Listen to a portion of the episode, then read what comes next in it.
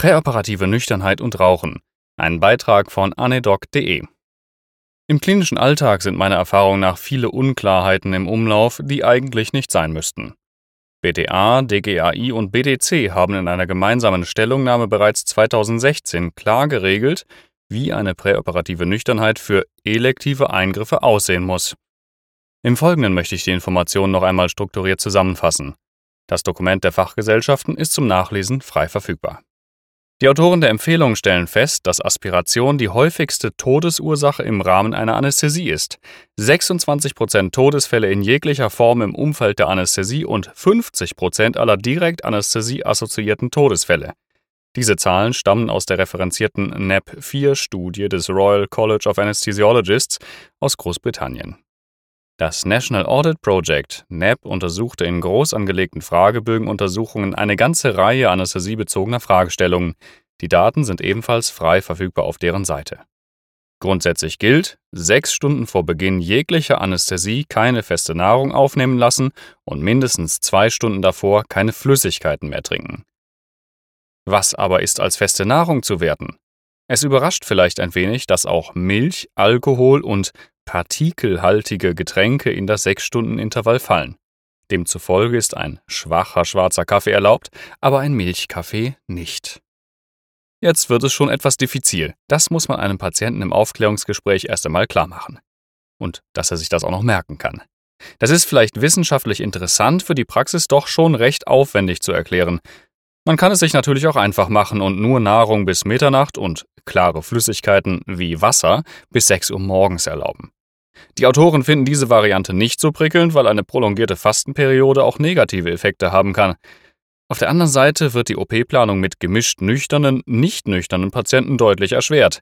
In meiner Erfahrung wollte sich bisher keine Klinik auf solche Spielchen wie morgens um 8 Uhr noch eine Scheibe Brot einlassen.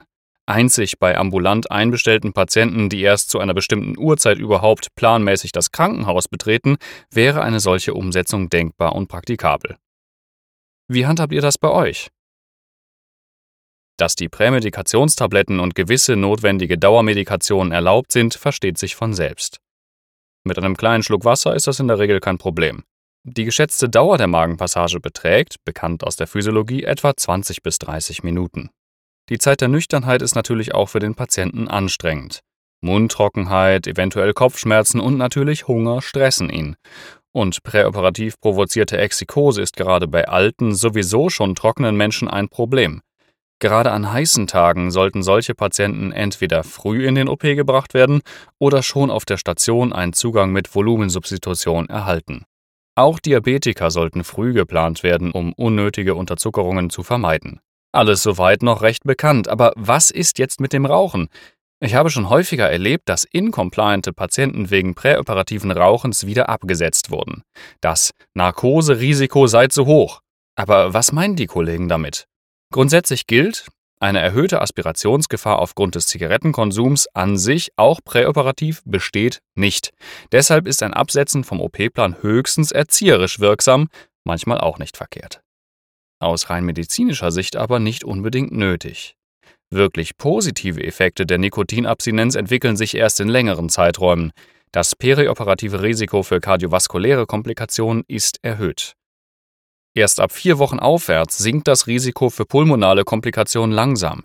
Die Wundinfektionsrate gleicht sich erst nach zwei Wochen der von Nichtrauchern an. Eine Abstinenz von 12 bis 48 Stunden scheint aber immerhin zu einer Verminderung kardiovaskulärer Komplikationen zu führen, sowas wie Infarkte und dergleichen. Deshalb sollten zumindest kardiale Risikopatienten sich tatsächlich an das Nikotinverbot halten. Junge und noch gesunde Raucher wird das aber nicht betreffen. Auf der anderen Seite finde ich, dass der erzieherische Effekt nicht zu vernachlässigen ist, wenn der incompliante Raucher wieder aus dem OP gekarrt wird, weil er sich nicht an unsere Anordnungen gehalten hat. Meine persönliche Meinung. Weil, wenn er präoperativ trotz Verbot raucht, hat er da nicht vielleicht auch noch ausgedehnt gefrühstückt und lügt uns wegen seiner Nüchternheit einfach an? Das wäre nun wirklich gefährlich.